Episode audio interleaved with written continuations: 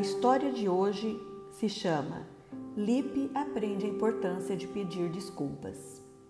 Lipe só arrumava encrenca no futebol. Dava empurrão, carrinho, cabeçada nos amigos do time adversário e ainda saía falando: No jogo vale tudo, nem ligo se alguém se machuca, jogo é jogo. Os amigos ficavam chateados com a atitude de Lipe e começaram a se afastar dele. Afinal, ninguém gosta de ser maltratado. Sábado de manhã, como de costume, os meninos se reuniram no campinho para o futebol. Na hora de escolher os jogadores, ninguém quis o Lipe no time e ele ficou sem poder jogar. Voltou muito triste para casa e contou o que tinha acontecido para sua mãe. Lipe, meu filho, o que está acontecendo com você é consequência das atitudes que você tem tido com seus amigos está sentindo na pele como é ruim ser tratado com empurrões e cabeçadas. Ah, mamãe, estou arrependido. Não quero mais tratar meus amigos mal. Será que se eu pedir desculpa para eles, eles vão me perdoar?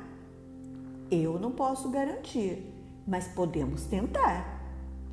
Então Lipe voltou para o campinho, conversou com os meninos, pediu perdão e disse que a partir daquele dia ele iria mudar de atitude. Os meninos ficaram felizes com a coragem do amigo em reconhecer que estava errado e o chamaram para o jogo.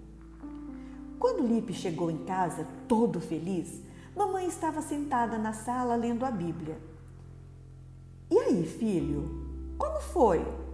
Ai, mamãe, foi muito divertido. Eu estou muito feliz. Os meus amigos me perdoaram e até me chamaram para jogar bola com eles. Ai, como é bom fazer a escolha certa, não é, mamãe? Mas e a senhora? O que a senhora está lendo aí na Bíblia?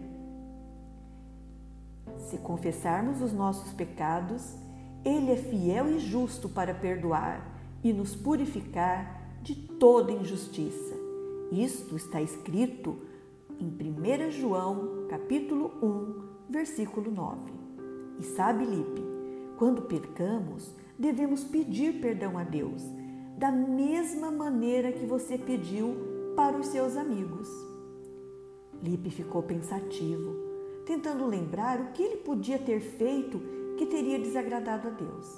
Então, foi para o quarto, se ajoelhou e orou.